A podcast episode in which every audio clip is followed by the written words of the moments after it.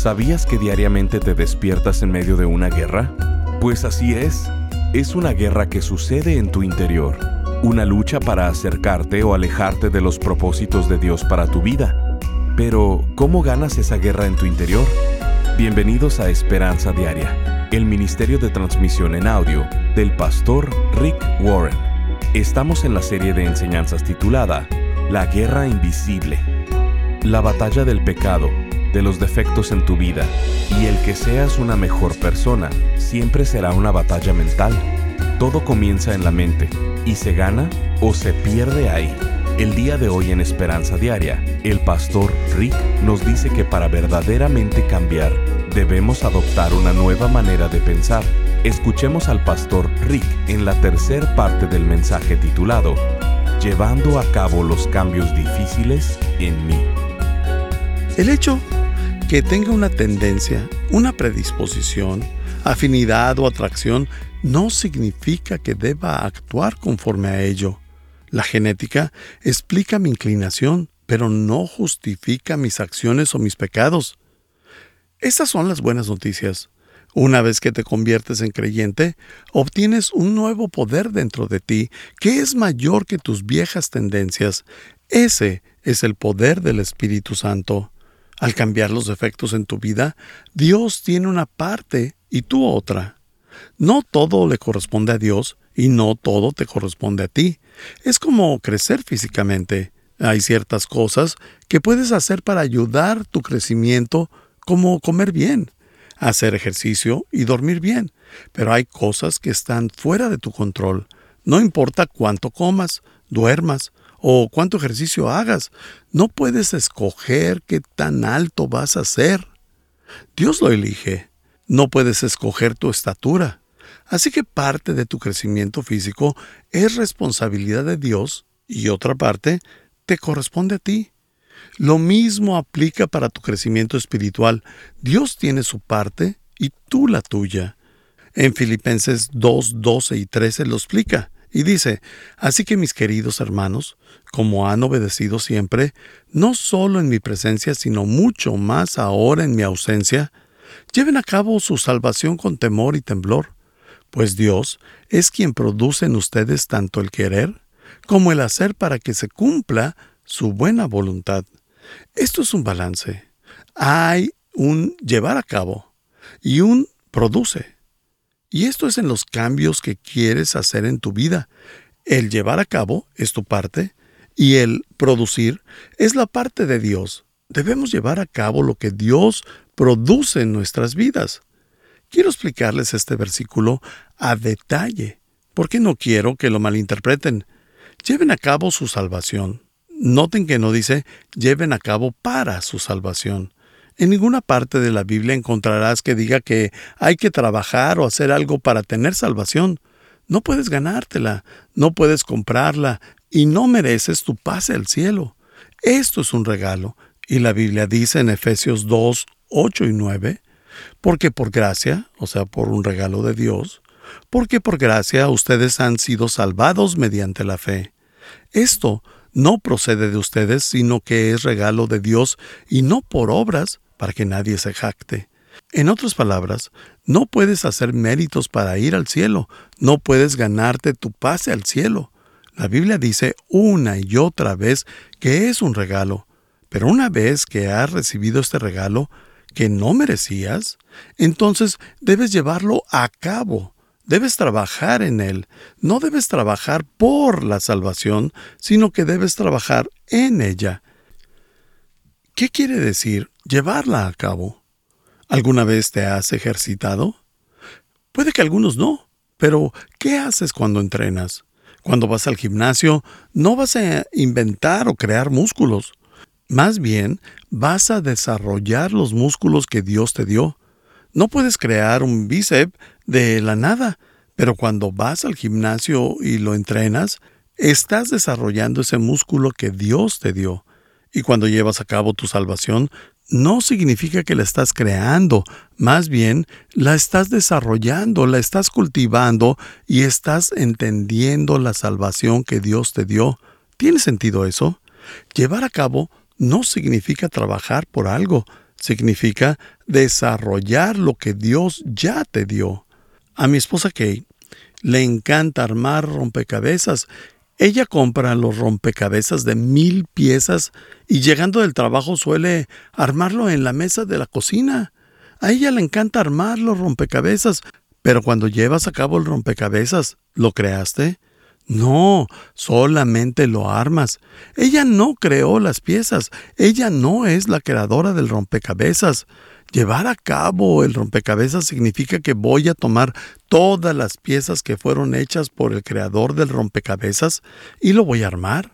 Y ya cuando terminas de armarlo lo ves y dices, ¿acaso eso no es hermoso? A eso se refiere llevar a cabo tu salvación. Muchos de ustedes no lo entienden, pero tu vida es como un montón de piezas de rompecabezas y al verlas piensas, no tengo idea de qué eh, podría ser esto, no tengo idea de cómo se debería ver mi vida, solamente tengo todas estas piezas, tengo esta pieza y esta otra pieza, y luego comienzas a armar el rompecabezas y al final de tu vida dices, oh, esa era la imagen, ¡Qué gran imagen! Pero ahora aún no puedes verla. Cuando armas un rompecabezas, es de mucha ayuda tener una pequeña imagen para darte una idea de cómo debe de verse. La Biblia te va a dar una imagen de tu vida.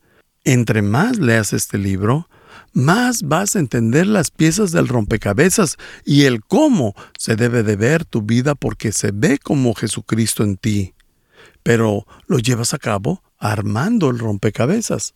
Fíjate que dice, lleven a cabo su salvación con temor y temblor. ¿Qué quiere decir eso? ¿Acaso debe tenerle uno miedo a Dios y temblar? Soy un creyente y claro que no. Ahí no dice que debemos de tenerle miedo a Dios. Lo que dice es que debes tenerle miedo a perderte de lo mejor de Dios. Tenerle miedo a no darte el tiempo de armar el rompecabezas de Dios para tu vida. Tener temor y temblor a desperdiciar tu vida y pasar toda la vida sin conocer el propósito de Dios. Lo que dice ahí, Dios dice que debes tomarte esto en serio. Necesitas tomar tu vida en serio porque solamente tienes una y va a tener implicaciones eternas el hecho de que armes o no el rompecabezas si estás muy ocupado trabajando, generando ingresos, tratando de ser popular y no estás llevando a cabo tu vida, no estás trabajando en esos defectos y no estás creciendo espiritualmente. No lo estás entendiendo. Necesitas estar llevando a cabo y debes tener temor y temblor de ir por la vida y desperdiciarla. Le debes temer a nunca entender el por qué estoy aquí. ¿Para qué estoy aquí en la tierra? Y también dice, mientras llevas a cabo tu salvación, Dios está trabajando en ti. ¿Sabes a qué se refiere la palabra producir en griego? Es la palabra de la cual obtenemos la palabra energía. ¿Alguna vez has visto el conejito de las baterías? De ahí proviene esa palabra. Dice que Dios te da la energía. Él la produce en ti. Él pone la energía en tu vida para cambiar las cosas que nunca has podido cambiar. Miren lo que dice, pues Dios es quien produce en ustedes. Él te da la energía, tanto el querer como el hacer para que se cumpla su buena voluntad. Dios te da dos tipos de energía, el deseo y el poder, el querer y el hacer. La respuesta para cambiar tu vida no está en la fuerza de voluntad, está en Dios dándote la voluntad y el poder. El cambio en tu vida no vendrá diciendo, me esforzaré en ser feliz. No va a suceder. No se trata de fuerza de voluntad, se trata de que Dios te dé la voluntad y el poder para hacerlo. Eso nos lleva al tercer punto.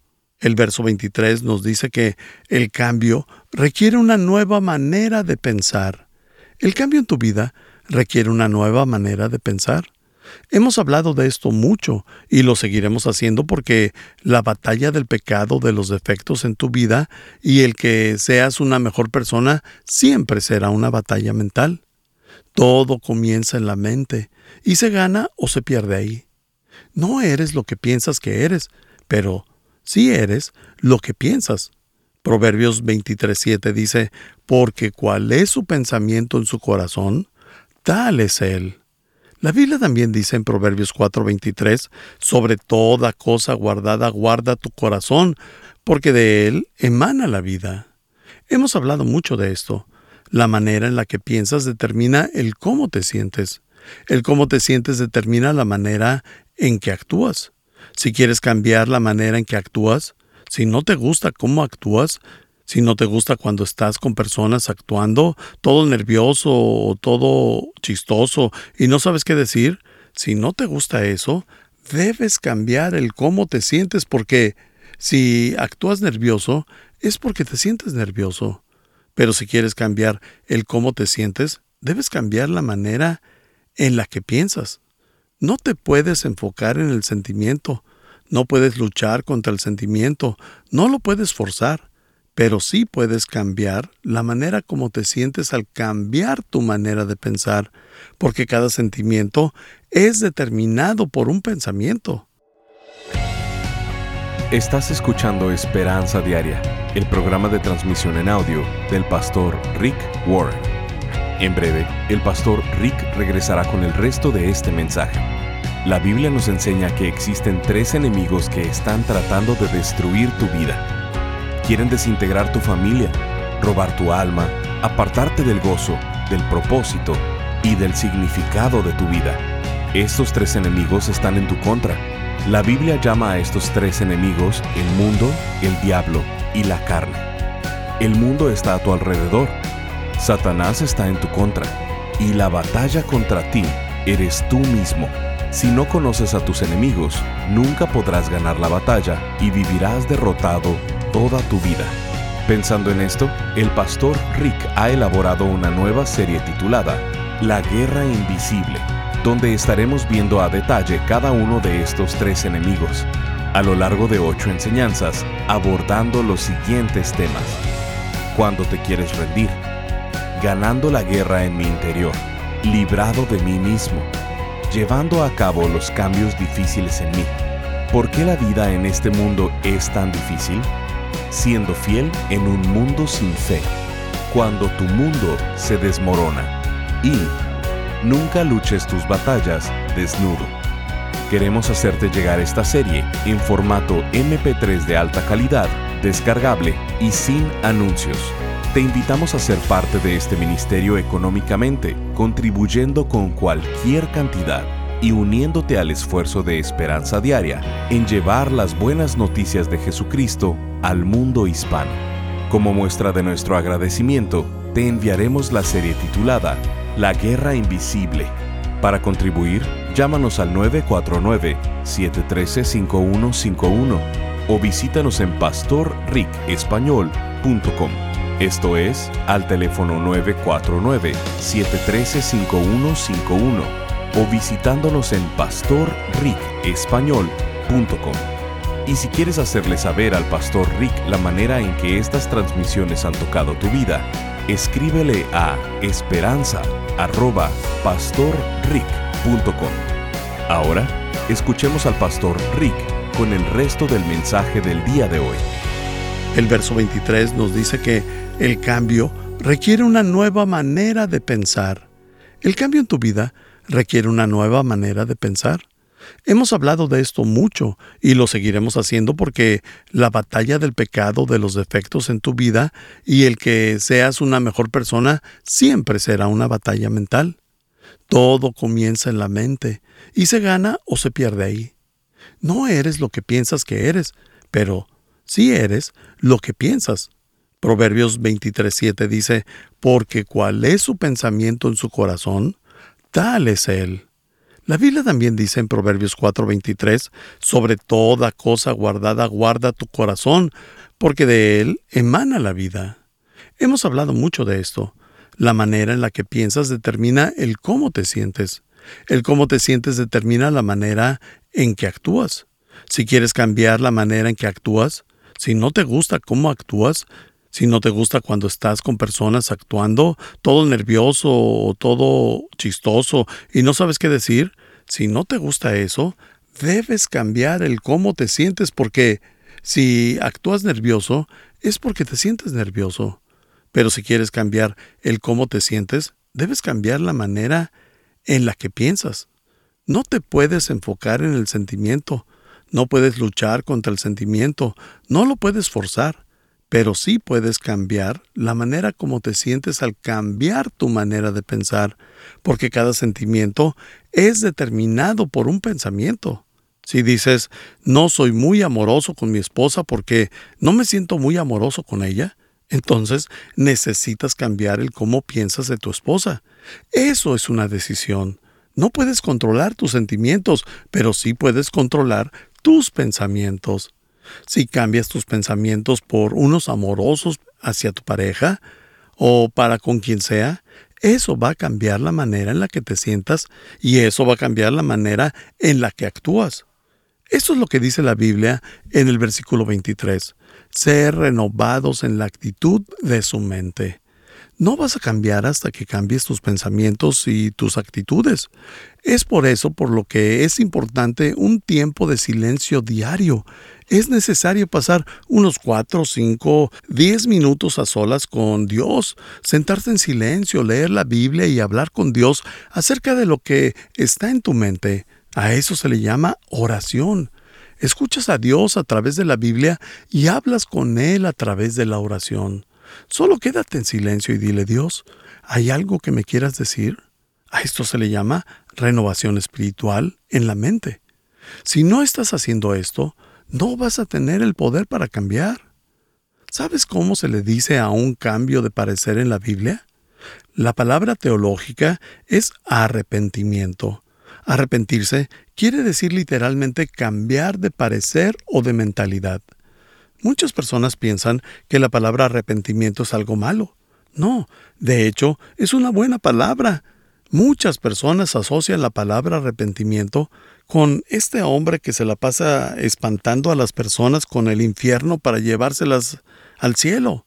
O también el hombre con una barba larga, con un letrero que dice, el fin del mundo se acerca, arrepiéntete, o arrepiéntete o arde te vas a morir y te vas a freír mientras nosotros en el cielo nos vamos a reír. No, eso no es arrepentimiento. De hecho, la palabra griega para arrepentirse es metanoia, la cual significa cambiar de mentalidad. Quiere decir tener un cambio de mentalidad de 180 grados. Quiere decir que cuando me arrepiento cambio mi forma de pensar, cambié de muerte a vida, de pecado a perdón, de culpa a paz mental, de presión a gozo, del infierno al cielo. Cambié de mi manera a la manera de Dios. Cambié de estrés a seguridad. Cuando me arrepentí, fue el cambio más positivo que he hecho en mi vida. Lo habría hecho mucho antes si hubiera sabido de lo que implicaba es algo que nunca voy a lamentar y ha sido la mejor decisión en mi vida. Pasé del lamento a la paz mental y al perdón. Cuando me arrepentí, cambié, cambié mi mentalidad con respecto a todo. Cambió el cómo me percibía, cómo percibía a Dios. Él no está enojado conmigo, Él quiere estar conmigo. Cambié mi manera de ver la vida, el dinero, el cómo pensaba acerca del cielo y del infierno. Cambié mi perspectiva con respecto al sexo, a los problemas que enfrentaba en la vida y de las personas. Cambié mi manera de pensar con respecto a todo en mi vida, mis padres, mi pasado, mi presente y mi futuro. Eso significa arrepentimiento, un giro mental de 180 grados. ¿Cuántos de ustedes tienen GPS en su auto? Yo digo que muchos de ustedes. El mío me da instrucciones en voz alta. Y cuando doy una vuelta equivocada me dice, da un giro en U, lo más pronto posible. La sabiduría me dice que debo de dar un giro rápidamente de 180 grados. Cuando Dios te dice que te arrepientas, te dice que quiere que des una vuelta en U lo más pronto posible. Estás yendo por el camino equivocado y no te va a llevar a un lugar que quieres ir. Tienes que cambiar la manera en la que piensas. Tienes que llenar tu mente con la verdad y no con mentiras. ¿Por qué es tan importante esto? Porque nos ayuda a aprender a pensar de diferentes maneras. Incluso Debes aprender a pensar de diferente manera acerca de tus defectos. Los defectos, por lo regular, son fortalezas que están siendo mal empleadas. Mis defectos, por lo regular, son mis fortalezas que son mal empleadas. Posiblemente nunca hayas pensado en eso. Eso es un cambio de mentalidad. Mis defectos son, por lo regular, fortalezas que Dios me ha dado y que no las he usado correctamente. Por ejemplo, tal vez Dios te dio el don de discernimiento. Tienes un sensor en tu cerebro para poder detectar lo que es falso. Alguien que es un impostor se aparece contigo y tu detector se alerta. Y dices, este hombre es un impostor. Esta mujer es una impostora. Por cierto, los impostores solo pueden impresionar a otros impostores. Todos los demás se pueden dar cuenta. Pero tal vez tú tengas un discernimiento natural y eso es algo bueno. Pero si no lo sabes usar correctamente, te vuelves una persona que critica. Siempre estarás tentado a juzgar a las personas. Puede ser una buena cualidad, pero que se emplea incorrectamente. Tal vez tengas el don de los detalles.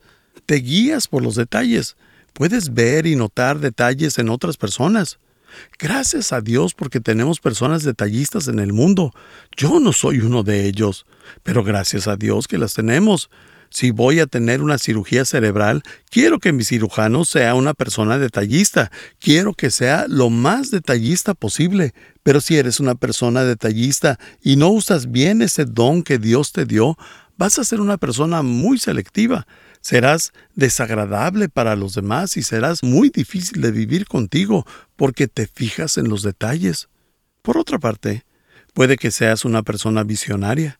Gracias a Dios por las personas visionarias. Necesitamos a personas que puedan ver toda la imagen, personas que puedan visionar tres, cinco, diez años hacia adelante. Yo soy ese tipo de persona. Siempre estoy pensando hacia adelante.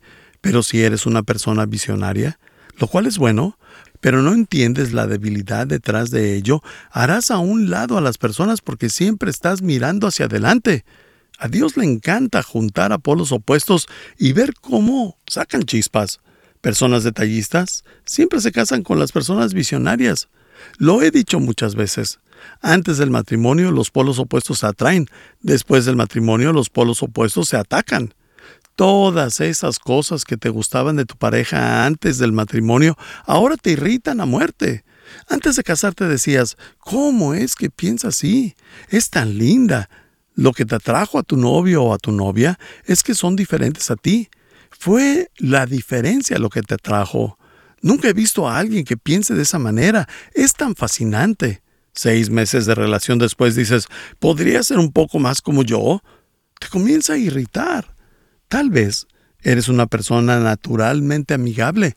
Nadie te molesta. Es fácil estar contigo. Te mueves con la corriente. Eres muy amigable. Pero si lo usas incorrectamente vas a permitir que las personas te pisoteen y serás un tapete y eso se vuelve un defecto. Una fortaleza se puede volver un defecto. Estás escuchando Esperanza Diaria si quieres hacerle saber al pastor Rick la manera en que estas transmisiones han tocado tu vida, escríbele a esperanza@pastorrick.com. Ahora volvamos con el pastor Rick, quien nos compartirá un testimonio de un radio escucha. Pastor Rick, muchísimas gracias. Mi nombre es Leslie y soy de Bolivia. Quiero compartir y testificar que soy muy bendecida escuchando el podcast. Dios bendijo mi vida al escucharlo en un devocional donde nos enseñaba a tener un tiempo de oración disciplinado y lleno de pasión. Muchísimas gracias. Bendiciones. Gracias por acompañarnos. Si quieres mantenerte en contacto con el pastor Rick, visita pastorricespañol.com y síguelo a través de sus redes sociales.